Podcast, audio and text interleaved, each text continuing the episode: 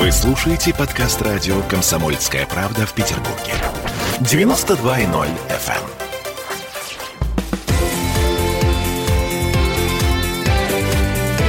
Картина недели. Всем привет, это радио «Комсомольская правда», я Дмитрий Делинский, и ректор гуманитарного университета профсоюзов Александр Записовский у меня в гостях сегодня. Александр Сергеевич, здравствуйте. Здравствуйте. А на двоих все еще в отсутствии Ольги Маркиной подводим информационные итоги уходящей недели и начнем с ну, такого логичного тезиса. Какой год, такая елка. В этом году власти наши решили сделать жителям Петербурга подарок. Поставили на Дворцовой площади живую елку вместо пластиковой. Это обошлось э, в сумму порядка порядка 13 миллионов рублей вместо 4 миллионов рублей, когда нам ставили пластик. И получилось так, что над этой елкой ржет весь город, потому что по дороге из леса она как-то пообтрепалась. И когда ее поставили на Дворцовой, она выглядела, ну, вот как весь 2020 год. В общем, комитету по культуре для того, чтобы исправить положение, пришлось пообещать, что елка распушится. В результате на этой неделе к ней вот в буквальном смысле слов присобачивали дополнительные ветки. Слушайте, прекратите вы, журналисты, смеяться над нашими этими символами. Но вы еще расскажите, из чего состоит борода Деда Мороза, поговорите о женской косметике, как выглядят женщины, если ее на себя не наложат, и что-нибудь там не нарисуют, у них там и глаз не будет, и губ не будет, и что-нибудь еще. Но не надо так относиться к жизни. Давайте готовиться все-таки к красивому, светлому празднику. А, на этой неделе еще один термин появился. Великая новогодняя депрессия, извините. В связи с тем, какой кипиш подняли рестораторы наши. Но, смотрите, на самом деле, действительно, это самая громкая тема этой недели в Петербурге – великое ресторанное сопротивление. Если кто-то все пропустил, я напомню, группа владельцев питейных заведений объявила о том, что отказывается соблюдать распоряжение Смольного, их заведения будут работать в новогодние каникулы. Вот это заявление услышали даже в Кремле. Конечно, создание каких-то движений сопротивления, это получается сопротивление не региональным властям, а сопротивление людям, жизнь которых они собираются подвергнуть опасности. Мы видим с вами, что, к сожалению, в эпидемиологическом плане сейчас Питер находится у красной черты. Там очень напряженная ситуация, и власти региона делают все возможное, чтобы справиться с этой огромной волной эпидемии. И на этом фоне, конечно, какие-то там ресторанные протесты, но это просто неуважение к людям. Вместе с тем, конечно, есть и вопрос бедственного положения бизнеса. Конечно, диалог надо выстраивать, и надо как-то совместно искать какие-то пути выхода. Вот любопытный вопрос, Александр Сергеевич. А почему, если даже в Кремле говорят, что Петербург находится у красной черты прямо сейчас, вот эти ресторанные ограничения, ограничения для театров, для музеев, все это вводится не сейчас, а только через две недели, под Новый год. Э, ну, Новый год, надо сказать, что это вот во временном смысле, безусловно, красная зона. И я бы посмотрел бы на это глазами социолога и сказал бы, вещи неприятные для какой-то части аудитории, к сожалению, далеко не всем это понравится, но я скажу. На мой взгляд, в этой ситуации Новый год в барах празднует только самая низшая в общекультурном плане часть общества, так называемый отстой. Человек серьезный, человек солидный, человек социально ответственный этого делать не будет. Это совершенно очевидно. Кто пойдет на Новый год в бар? Пойдет человек перекати поле, у кого здесь нет семьи, нет родителей, нет любимого человека. Кто будет в новогоднюю ночь в баре соблюдать социальную дистанцию с незнакомыми людьми? Да никто. Только обниматься, целоваться, радоваться, там, прыгать вместе.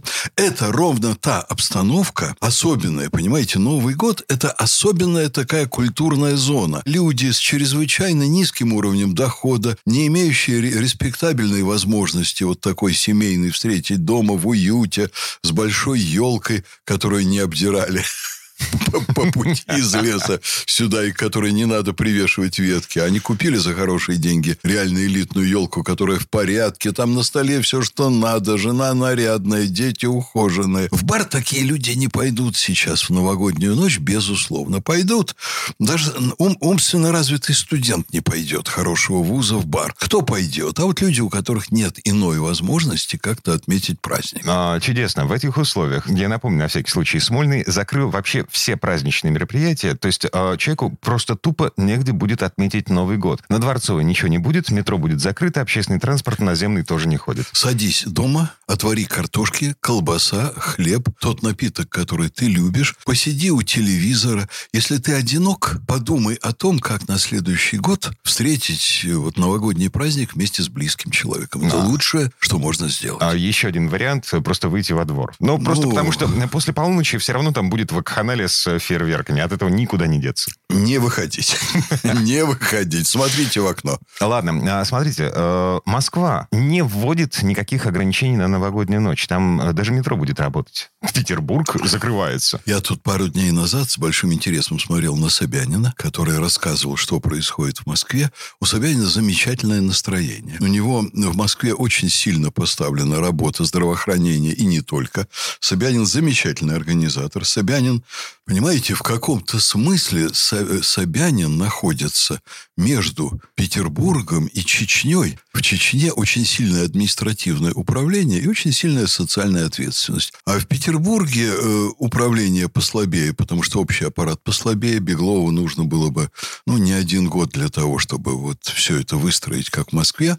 Э, у Собянина значительно мощнее социальные ресурсы. У него очень опытная команда работает, очень сильная. И они, конечно, добились реальных успехов, при том, что в Москве была самая худшая ситуация в борьбе с коронавирусом. У них пошла вакцинация. Они понимают, что спад эпидемии не за горами. И он смотрит на все эти вещи с существенным оптимизмом. Я думаю, что значит, они в Москве принимают те меры, которые соответствуют их ситуации. У нас все значительно хуже. И Беглов принимает те меры, которые соответствуют нашей ситуации. Хотя, на мой взгляд, можно было бы и пожестче. Э, Еще жестче. Конечно. Ам, то есть полный локдаун, ам, которым, кстати, Беглов э, на этой неделе, собственно, грозил народу, э, что, типа, если вы будете по-прежнему э, нарушать все эти карантинные санитарные меры, то мы закроем город к чертовой матери. Слушайте, э, вот Александр Коновалов, тот самый человек, который, собственно, инициировал карту сопротивления, ресторанного сопротивления в Петербурге, на этой неделе он заявил следующее. После того, как разгорелся скандал, значит, там Следственный комитет, спецназ Росгвардии, ворвавшийся в один из баров на Рубинштейна, э, вот это все. Так вот, цитата. «Мы не собирались раскачивать лодку и устраивать какие-то вещи типа митингов или еще чего-то. Мы хотели работать. Мы никоим образом не отрицаем вирус, не говорим, что хотим зарабатывать, когда койки переполнены, красная зона на подходе и так далее. Мы хотим найти разумный баланс. Мы хотели, чтобы власть нас услышала, чтобы э, какой-то диалог был, диалог начался, соответственно, цель достигнута. То есть эм, карта сопротивления, ресторанного сопротивления и диалог с властью начался. Э, Ходят слухи о том, что в Смольном сейчас обсуждают вероятность выдачи ресторанных ваучеров жителям Петербурга желающим. То есть ты получаешь бумажку, на которой написано там 500-600 рублей, условно идешь с этой бумажкой. После того, как все ограничения закончатся, идешь в ресторан. И за эту бумажку, вот за тот обед, который ты этой бумажкой оплатил, расплачивается город. Знаете, я э, на днях был в Смольном, встречался с Александром Дмитриевичем. Э, Ничего, о чем вы говорите, вот, э, понимаете, там, делегации с переговорами, там, я не заметил. Но я заметил, что Смольный действительно является зоной очень высокой социальной ответственности. К сожалению, там многие очень люди болеют. Но там очень серьезные меры. Вот я, прежде чем встретиться с Александром Дмитриевичем, я взял справку о том, что у меня нет коронавируса. Что там э, ап- аппарат управленческий в очень серьезной степени выбит. И очень серьезные реальные меры. Вот если бы мы своевременно принимали такие меры по всему городу, мы бы сейчас смотрели бы на происходящее намного оптимистичнее, вот примерно так, как Собянин. Что касается вот этой карты сопротивления и так далее, я плохо к этому отношусь. Я считаю, что это дно бизнеса. Они, конечно, подают вопли отчаяния и так далее. Ах, мы разоримся, ах, мы то, ах, мы это. Но надо предлагать конструктивные меры и тоже их предлагать своевременно. А что, не знали, что будет Новый год? А что, не знали, что власти примут вот такие меры? А что, не видели, что происходит во Франции, в Германии и так далее? А попустительство со стороны власти. Вот э, ко всем вот таким хотелкам бизнеса приводит к тому, что сейчас происходит в Соединенных Штатах. Страна вроде бы самая экономически мощная и самое тоталитарное государство в мире, там с мощнейшим полицейским аппаратом, системой принуждения, контролем там со всех сторон, где спецслужбы видят, где любой американец находится в любую минуту времени благодаря там айфонам и так далее. Вся эта информация есть. Все есть. Тотальный контроль. Страна обгоняет знает. Индию по коронавирусу, обгоняет Бразилию по коронавирусу. Значит, про Китай я не говорю. Китай – это вообще зона процветания. Вот Соединенные Штаты – это модель свободы, вывернутой, простите меня, сикость-накость, ну, мягче скажем, наизнанку, которая несет колоссальные негативные последствия. И у нас, значит, бизнес должен быть социально ответственным. У вас трудное положение, договариваетесь с арендодателями, договариваетесь с мэрией, чтобы вам дали субсидии. Понимаете, субсидии дают очень многим сейчас, если вы правильно оформили свои дела. Если у вас там не куча подставных фирм ведет ваш бизнес, если вы правильно платите налоги. Вот сейчас я, например, посмотрел по Невскому. Там э, арендаторы выгоняют, э, вернее, арендодатели выгоняют очень многих арендаторов, потому что они у государства не могут получить субсидии на ведение бизнеса, потому что у них весь бизнес, он какой-то, простите меня, левый. Он неправильно оформленный. Вот. А целый ряд социально ответственных предпринимателей, которые правильно ведут бизнес, они спокойно получают государственные субсидии, которые в конце концов, они там выдаются чаще всего в форме невозвратного кредита, и они на плаву. Ну, тогда пойдите вы, рестораторы, э, в магазин, купите продукты, садитесь дома и празднуйте Новый год. И не устраивайте панику, если вы вообще-то являетесь нормальным белым бизнесом. Вот и вся история. Так, а вернемся в эту студию буквально через пару минут. Будем говорить о внезапном росте цен на еду. Ну, то есть, внезапно в Кремле заметили, что как-то что-то не так идет в нашей стране.